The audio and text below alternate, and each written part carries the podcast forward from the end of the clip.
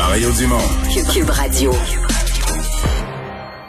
Mario Dumont dans les studios de Cube Radio à Montréal. Euh, Mario, euh, évidemment, euh, le personnel infirmier a encore deux semaines pour se faire vacciner, mais ceux qui ne veulent pas du tout, pensez aller voir leur médecin, mais attention, ça marchera pas. Hein?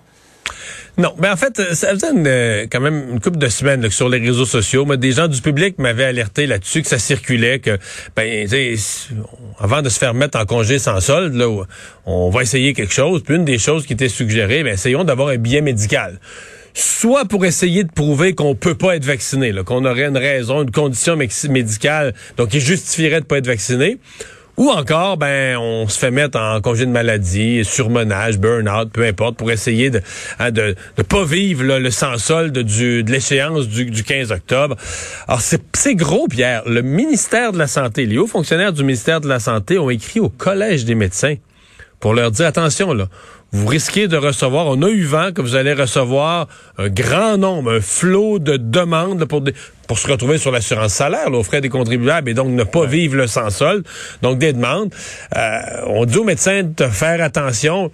Techniquement, les médecins sont supposés être rois et maîtres, ne sont pas supposés se faire dire quoi faire quand vient le temps de, de hein, d'évaluer un patient, d'évaluer une personne, de dire si elle est malade, mais cette idée-là circule, Pierre, qu'avoir un congé, là, d'avoir un, billet de maladie ou de surmenage, c'est pas si difficile que ça. Là, dis les bonnes affaires, là, je dors mal, là, je suis fatigué, je suis épuisé, mon travail, blablabla. Tu fais la bonne liste, puis tu vas avoir ton billet.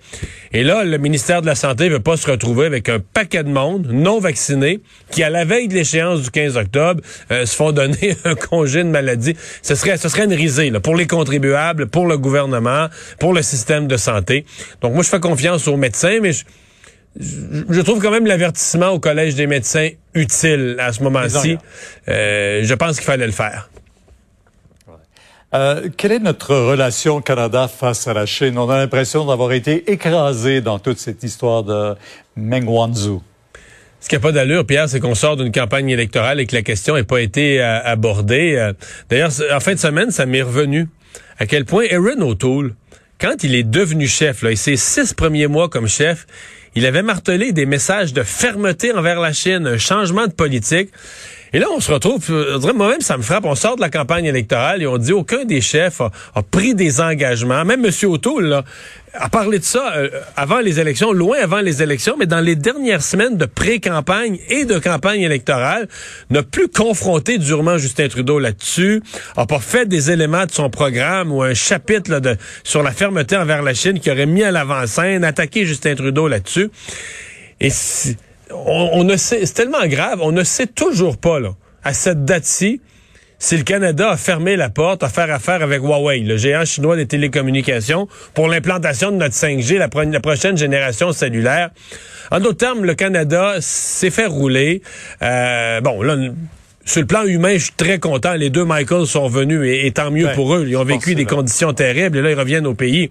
Mais sur le plan, ça c'est sur le plan humain pour les deux Michael. Mais sur le plan politique, c'est terrible pour le Canada. On arrive dans une position de faiblesse.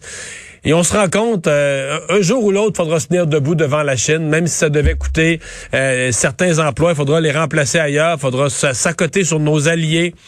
Mais la position qu'on a de, gentillesse face à la Chine, là, je veux dire, euh, c'est euh, Jean Lapierre nous disait, nous rappelait souvent, il y avait une phrase, hein.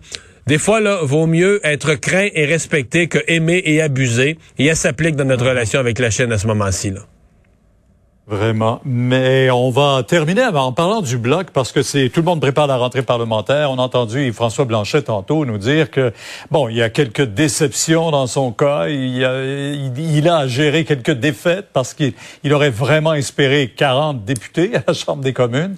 Euh, mais c'est pas tout à fait le cas. Quelle sera véritablement la mission du bloc là? Ouais, mais il a quand même dit aussi, on a du temps, parce que là, le mandat, il n'y aura pas d'élection à court terme. Donc là, je pense que c'est clair. On a du temps et une équipe plus aguerrie.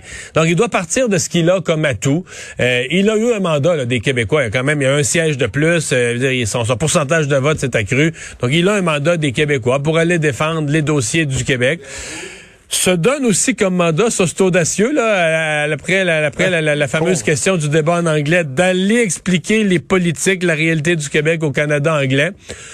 C'est pas mauvais, je suis pas contre ça. Euh, pas qu'ils mettent trop d'énergie. Gilles Duceppe avait pas fait ça aussi? Gilles Duceppe avait fait ça. Il, semble que dans les annales du Bloc, on retient ça comme étant un succès de Gilles Duceppe. Mais, euh, mais moi, je trouve que M. Blanchet, quand même, une fois, euh, une fois tout ça passé, il a les coups des franges pour aller défendre le Québec à la, Chambre des communes. Et il doit, euh, il doit se lancer avec ton équipe à bien le faire. Mario, on vous écoute dès 10 heures demain sur LCN. Au revoir. Au revoir. Alors, euh, Alexandre, ben, qu'est-ce qu'on surveille euh, dans les heures à venir?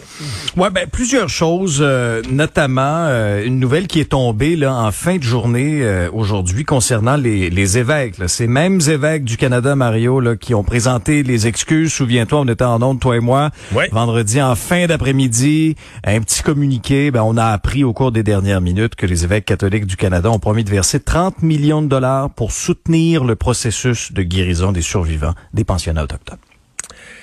Merci euh, Alexandre. Euh, merci à vous d'avoir euh, été là. On se donne rendez-vous demain 15h30. C'est Sophie Durocher qui s'en vient.